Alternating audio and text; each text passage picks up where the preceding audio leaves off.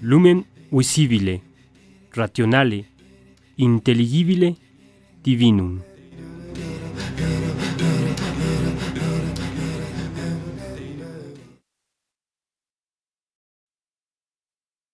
Verum ad tam sublimen speculationem autam repente prosilendum sed gradatim ascendendum mens admonet. Ne caligare cogamur, ac splendore nimio opque cari. Noli ratio confidere sensibus, visus tibi non satis nuntiat, caeteri nullo modo. Visus, quia sensualis lux est, tantum sensibilim accipit datque splendorem. Atque converso, quia sensibilem accipit datque splendorem, unc sensualem quandam lucem esse cognoscis. Ultraguero inde non licet progredi. Sed inc a me discitu, primum quidem me, se intelligentiam, esse lumen quodam intellectuale. Quando quidem, objectum meum est intelligibile lumen, quod in qualibet re, quaerenda quaero, et reperta reperio.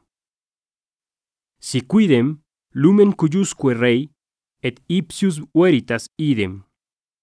Veritas est lumen intimum, lumen veritas se ad extima fundens. Discito deindete, scilicet rationalem esse lucem quandam rationalem rationemque lucentem. Si quidem rationem lucis, tanquam originem tuam ratiocinando tanta aviditate perquiris sed vis rationem lucis commodius asequi in luce cuius libet rationis eam quaerito. Ibi est ratio lucis ubi et omnium in veritate summa quae ipsa summa certitudo et claritas est. Reperies veritatem lucis et claritatem. Si quidem ides es uius lucis, quam quaeris claritas atque veritas. Quid lux in Deo? Immensa sua bonitatis veritatisque exuberantia. Quid in angelis?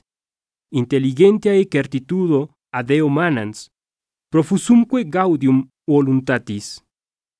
Quid in coelestibus? Copia vitae ab angelis, virtutis explicatio a coelu, risus coeli. Quid inigne? Vitalis quidam vigor a coelestibus incitus et efficas propagatio. Deinde inis, quis sensu carent, effusa coelitus gratia. Insentientibus exhilaratio ipsius spiritus, sensusque vigor. In omnibus sumatim, intimae fecunditatis effusio ubique divinae veritatis bonitatisque imago.